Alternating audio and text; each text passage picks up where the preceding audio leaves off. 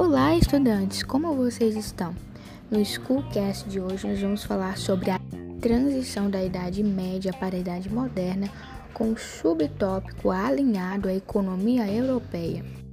Desde a queda do Império Romano, em 473, novas condições se estabeleceram sobre a Europa medieval. Prevaleceu o sistema feudal e suas características. As tais são economia autossuficiente, uma sociedade estamental e o poder político local. O feudalismo, um tipo de sistema econômico ligado ao período da Idade Média, começou sua decadência a partir do século XX, quando novas técnicas, avanços produtivos e certa melhoria nas condições de vida influenciaram o aumento da população, resultando em um maior desenvolvimento urbano e comercial. Então, o que era conhecido como sistema de a chamada escambo passou a ser algo comercial. Outra característica extremamente marcante da Idade Média foi a forte influência da Igreja Católica, que controlava não apenas a vida espiritual, mas regulava a sociedade medieval em vários outros sentidos, tanto que a tal estava associada ao Estado. A mentalidade medieval era estabelecida através das orientações da Igreja, que mantinha uma relação que variava em apoio conflito com os senhores feudais e os reis. Logo, o povo era dominado pela ideologia e poder que a igreja exercia. Diante de todas essas mudanças, novas condições foram sendo impostas e uma nova classe social acabou tomando grande importância como agente de transformações, a burguesia.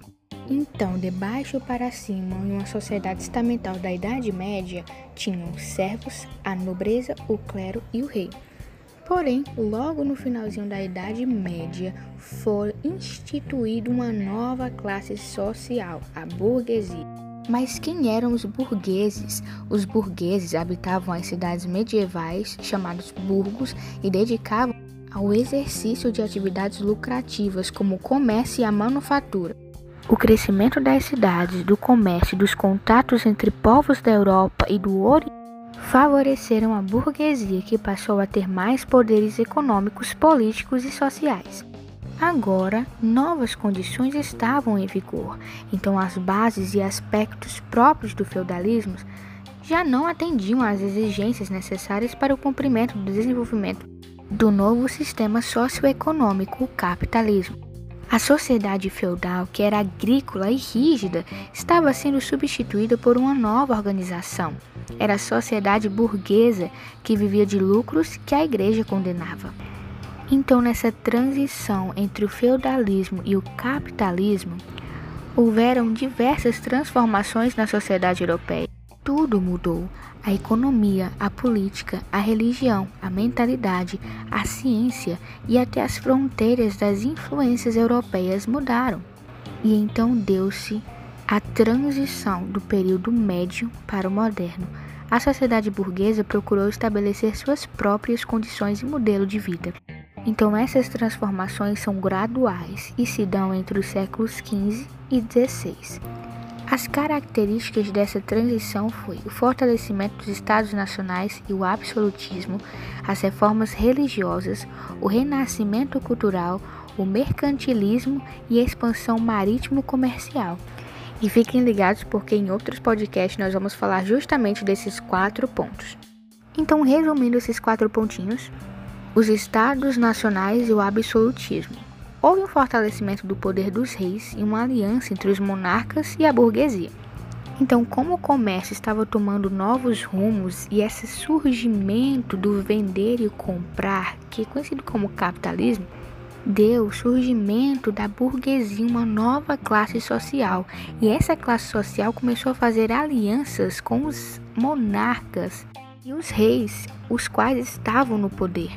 A burguesia queria ampliação das atividades mercantis, fim das taxas e impostos feudais, apoio do rei a iniciativas que modernizassem a economia. Os reis conseguiam apoio da burguesia para a concentração de poderes e controle do Estado.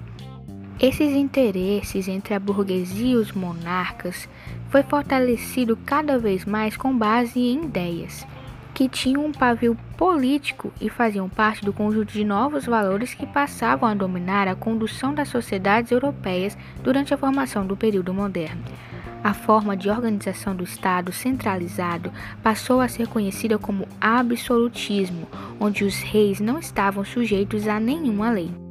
Curiosidade: a monarquia absolutista nasceu com Luís 14 de França, conhecido como Rei Sol, logo após a morte do seu primeiro-ministro em 9 de março de 1661, o cardeal Jules Mazarin.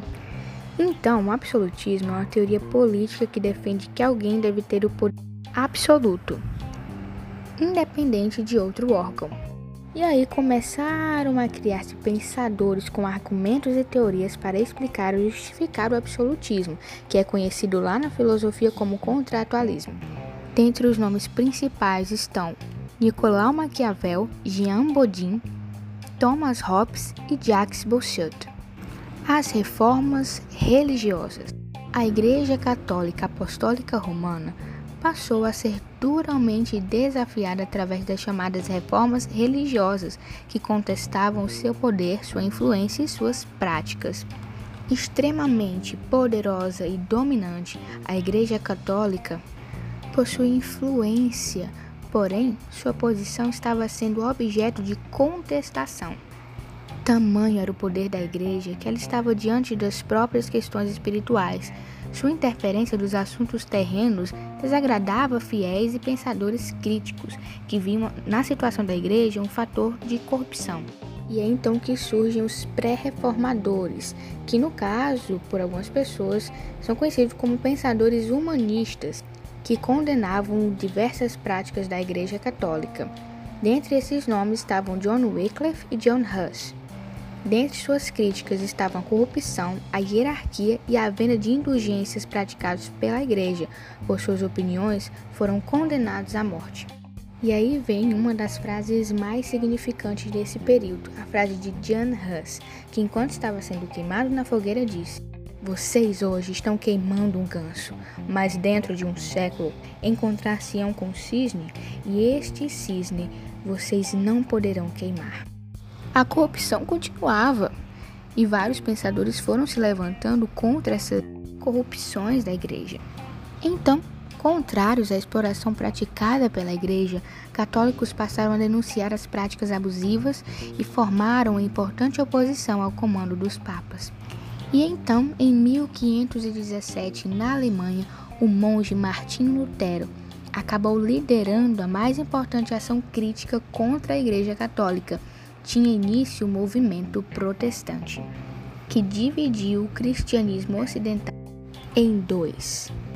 O monge agostiniano Martinho Lutero, ao abrir sua Bíblia e deparar-se com o texto de Romanos 1, versículo 17, que diz: O justo viverá pela fé, passou a enxergar da maneira que Deus pôs em seu coração.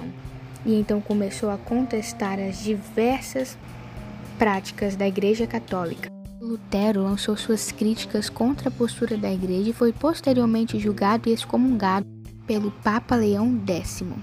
Mas Lutero contou com o apoio de grande parte da população alemã e também recebeu o apoio de muitos príncipes que se opunham ao poder da Igreja Católica na Alemanha. O imperador Carlos V buscou impedir o avanço das ideias de Lutero mas foi forçado pelos príncipes protestantes a admitir a liberdade religiosa nos vários reinos alemães em 1555 através dos pais de Augsburg. Até esta ocasião, os conflitos religiosos entre católicos e protestantes causaram milhares de mortes na Alemanha. O luteranismo propôs o sacerdócio universal e livre interpretação das escrituras, então nós não precisávamos mais de um superior de fé para nós nos comunicarmos com Deus e a livre interpretação das Escrituras é que todos poderiam ler a palavra de Deus. A salvação pela fé e não pela compra de indulgências. Fim do celibato. Logo, os padres poderiam voltar a casar-se, porque muitos anos atrás podia. Os sacramentos agora viraram apenas dois: o batismo e a Eucaristia. A Bíblia é a única fonte da fé sem veneração aos santos, imagens e sem autoridade central, ou seja, sem o Papa. As ideias de Lutero influenciaram toda a Europa e todo o mundo. E então, em 1522, Zwinglio levou as reformas para a Suíça, pregando que a única autoridade sobre a qual os cristãos poderiam submeter-se era a Bíblia. Na França, em 1533, então clérigo católico francês João Calvino aderiu ao movimento reformista. Porém, sua atuação também se deu na Suíça. Suas propostas deram origem ao calvinismo, que possuía ideias que impulsionavam o capitalismo, pois afirmava que a prosperidade econômica era o sinal de uma bênção de Deus, justamente pelo fato de que nós trabalhamos para o nosso sustento. Então não há problema nenhum de nós termos um dinheiro a mais para comprarmos as nossas coisas e termos assim uma boa vida. O calvinismo então propôs a salvação pela predestinação, Deus já escolheu os salvos, igreja com representantes eleitos e ministros, Assembleia Geral ou presbítero, verdade divina apenas através da Bíblia, da Escritura, culto simplificado, sem adoração aos santos e apenas com leitura da Bíblia e interpretação. Na Inglaterra, o reformismo ocorreu por causas mais políticas do que mesmo religiosas. O rei Henrique VIII tentava limitar o poder da Igreja Católica e o estopim do rompimento foi a decisão do rei de divorciar-se da rainha Catarina de Aragão. O Papa Clemente VIII negou o divórcio e em 1534 o rei separou Estado e Igreja, confiscando bens e firmando uma nova Igreja Nacional que tinha o monarca como seu líder. Era criada a Igreja Anglicana, que se perpetua até os dias de hoje na Inglaterra. Com o intuito de reagir aos reformistas, a própria Igreja Católica realizou a Contra-Reforma. Através do Concílio de Trento, em 1545 até 1563, diversas ações foram tomadas para conter a fuga de fiéis e impedir o avanço do protestantismo. O concílio confirmou muito dos fundamentos que que eram criticados pelos reformistas, sacramentos, celibato, hierarquia, etc., mas reviu práticas como a cobrança das indulgências e buscou moralizar o comportamento do clero. A Contra-Reforma propôs a criação da Companhia de Jesus, o catecismo e seminários, o retorno da Inquisição, a criação de Index Librorums Forriboturum, congregação do Index. Ao que concerne a movimentos culturais, houve o Renascimento. As manifestações artísticas e a ciência na Idade Moderna também representaram uma grande transformação. Então começaram a surgir novas formas de interpretar o mundo. Então pensadores, artistas e cientistas elaboravam novas formas de interpretar sua realidade, modificar as maneiras antigas de expressão do mundo e das coisas. O que antes era atribuído ao teocentrismo, Deus no centro, deu lugar ao antropocentrismo. O homem era mais reconhecido, a imagem do homem prevalecia, estava no centro. Eles tentaram superar de vez a mentalidade medieval, buscando influência nas culturas clássicas da Grécia e da Roma. Por esse motivo, o movimento passou a ser reconhecido como renascimento. É um renascer de culturas, as quais visavam o homem no centro de todas as coisas. Então vamos ver aqui alguns fatores que influenciaram o renascimento. Dentre eles estavam o desenvolvimento urbano, o que antes se concentrava em regiões rurais, agora estavam se concentrando em regiões urbanas, as pessoas estavam indo para os centros das cidades. A criação também de uma nova classe social, a burguesia e o, o acúmulo de riquezas, o capitalismo, o humanismo, o qual outorgava o individualismo, o racionalismo, o antropocentrismo versus o teocentrismo. E aí também se deu a invenção da imprensa por Johannes Gutenberg em 1445. E fiquem ligados porque qualquer dia desses vai lançar podcast sobre o renascimento, as várias fases e as várias facetas e as suas consequências no mundo moderno, pós-moderno. Agora vamos falar um pouco sobre o mercantilismo e as grandes navegações. O mercantilismo é uma doutrina econômica adotada pelas principais nações europeias e era caracterizado pela, primeiro, a balança comercial favorável, que dizia que era melhor exportarmos do que importarmos, porque nós ganhamos mais vendendo para outros países do que mesmo aqui dentro. Dentro disso, nós temos alguns conceitos básicos. como por exemplo a balança comercial equilibrada, que diz que o número de exportações e importações são equivalentes, são iguais, e a balança comercial desfavorável ou em déficit, que diz que o número de importações supera o de exportações. Segundo, protecionismo. São basicamente medidas econômicas um Estado para aumentar as exportações e diminuir ou proibir as importações. Essa política é oposta ao livre comércio, onde as barreiras governamentais ao comércio e circulação de capitais são mantidas ao mínimo. Também temos o metalismo, onde a busca por metais preciosos começou a fazer parte da vida de muitos países. Por quê? Porque eles diziam que quanto mais metais, mais nós podemos fabricar moedas e mais rico o país ficaria.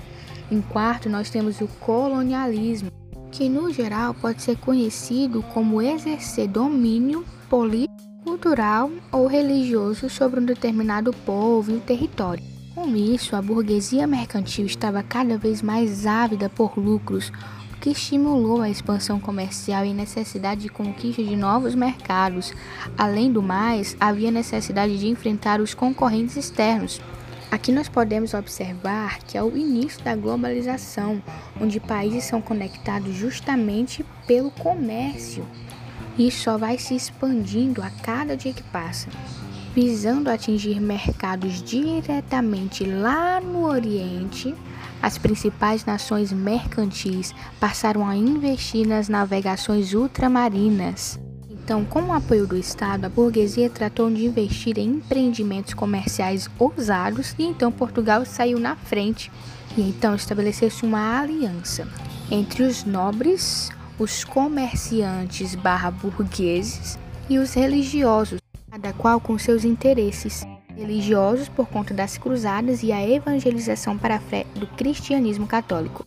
Os burgueses comerciantes justamente para obterem lucros pois, como estavam aliados ao Estado, eles tinham o poder de monopólio, ou seja, só vendiam os seus produtos em determinado lugar, determinado país, determinado território.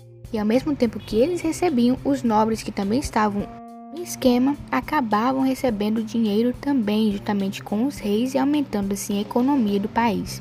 Portugal foi o primeiro país a começar a investir nas navegações marítimas sendo então os primeiros, os pioneiros a começarem. Mas quais os fatores que influenciavam esse pioneirismo? Primeiro, era a unificação do Estado Nacional em 1139. Segundo, era a posição geográfica.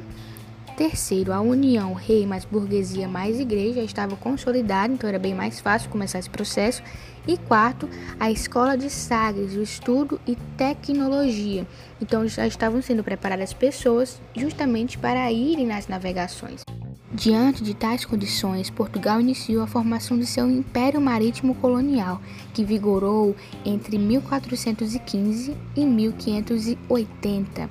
Entre as conquistas portuguesas estão no ano 1415, Celta, 1425, Medeira, 1427, Açores, 1434, Cabo Bojador, em 1485, Congo e Angola, 1487, interior da África, 1488, Cabo das Tormentas, 1497, chegada à Índia e 1500, Brasil. Logo após Portugal veio a Espanha, que em 1492 começou suas navegações marítimas, mas descobrindo o continente americano. Com o ingresso da América ao universo de influência da Europa, o desenvolvimento da economia tomou um pulso, bem como a interação deste novo mundo tornou um processo histórico mais amplo, envolvendo povos nativos e um variado plano de conquista por parte dos europeus. A América, então, passou a fazer parte desta história que tem Europa como referência. Uma grande parte deste conteúdo está disponível no SlideShare e escrito pelo professor Paulo Alexandre. Agradeço a atenção de todos e espero que vocês sejam abençoados por Deus e que dê tudo certo nos vestibulares que vem por aí. Fiquem com Deus e este foi mais um episódio de Schoolcast. Fique ligado para mais episódios.